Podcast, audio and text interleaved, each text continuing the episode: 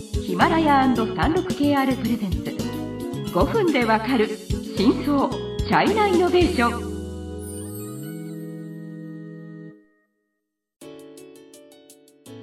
皆さんこんにちは。36KR ジャパンの委員です。日本経済新聞の山田ですはい。今週は中国事情に詳しい専門家 IT ライターの山谷さんと一緒に興味深いチャイナテックを引き続きご紹介していきます。山谷さんよろしくお願いします。えー、よろしくお願いします。三六ケアで特別解説員をやっております山谷です。はい。今回はまあ3回目ということでまあ、中国の、うん、IT の強み、うん、まあ、ついでに弱みも、まあ、山谷さんから見ればどういう感じなのかをもうちょっとご紹介していただければと思います。うん、はい、はい、えーとですね、私もともとあの、まあ、今あの 36KR ですとさまざまなサービスについてあの紹介はしてるんですがそういうのがトレンドになってますけども、あの昔中国2000年代ですねにあの紹介してたのはあのハードウェアが多かったんですね。でこの時はやっぱり安かろう悪かろうっていうのがやっぱり中国の製品ですごく多かったわけです。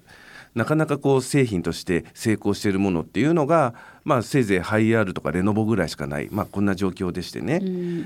でこの辺は大企業だからまあ強いんですけれどもその小企業っていうのがまるでまあろくなものを出さない正直なところろくなもの出してなくてですね。こういったのはなぜかっていうとやはりこう勢いで作っちゃうってところがありまして結果的にこう、日本のやっぱりいろいろ石橋を叩いてねいろいろこう最終チェックすごく細かくチェックして出すのと比べると荒削りな形でこう出してくるっていうものが多いわけです。まあその昔はやっぱりこう世界工場と呼ばれていた時の、うん、まあ、中国ですね。はい、はいはいうん、そうですねであともう一面で言うとやはりあの昔ってすごい海賊版って多かったわけですよ。うん、で中国っていうとやっぱり海賊版のイメージを持ってる方っていうのはまあ未だにいるぐらいでしてね。うん、でこれがやっぱり中国で変わってきたのがやはりあの CD とか DVD のいわゆる円盤ですね、あ円盤からですねあの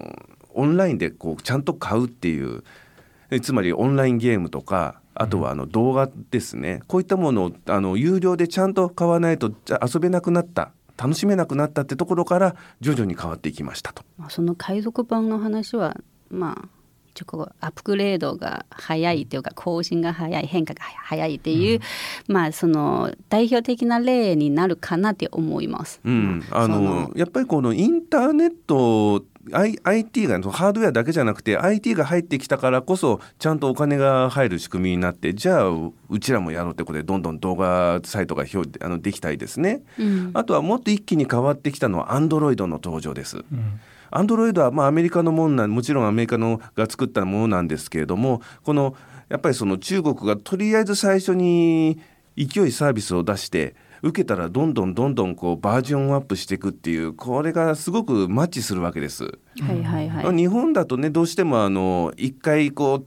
丁寧に丁寧に作って最初のリリースを出しますけどもう中国だったらとりあえず出してなんかおかしいとかあったらどんどんどんどんもう更新してってっていう。何言われようがどんどんそれをもうそれをベースに新しいものを積み上げていくっていうこういうところが強いんですね。36KR ジャパンのサービスコネクトは最先端の中国のイノベーションやテクノロジー企業情報を提供しています。中国での事業やパートナー企業の探索などヒントになる情報が満載。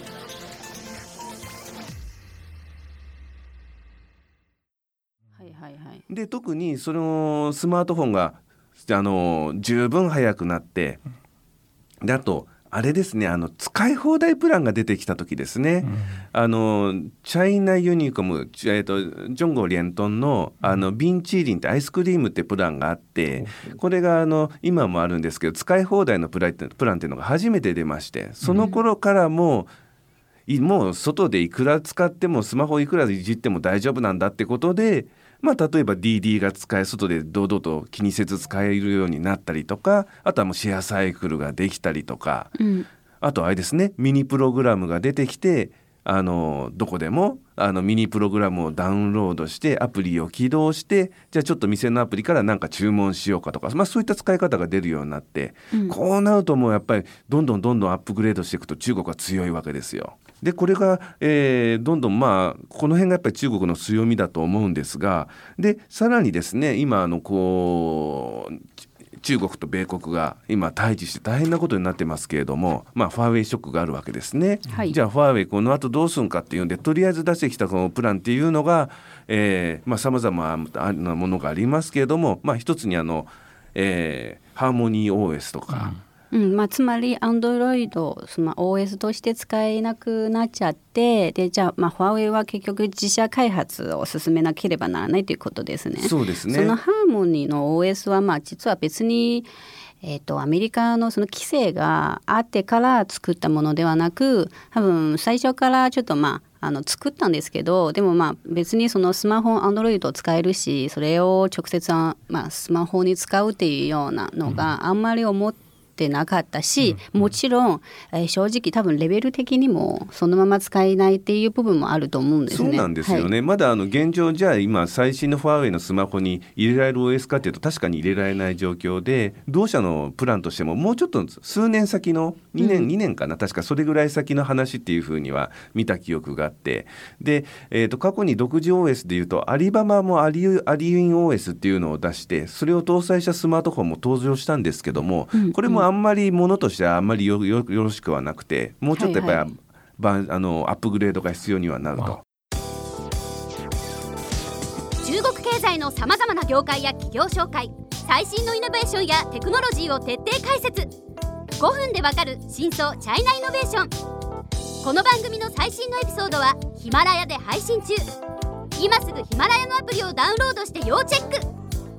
れってねその使われることで、まあ、発展するっていうかそういうことってまあ要するにまああんまこれいつも僕言ってることですけど中国のそのサービスとか製品って結構雑にできてたりするんですけど、うん、何度も繰り返すことで完成度が上がっていくっていうのはこれ一つのパターンですよね。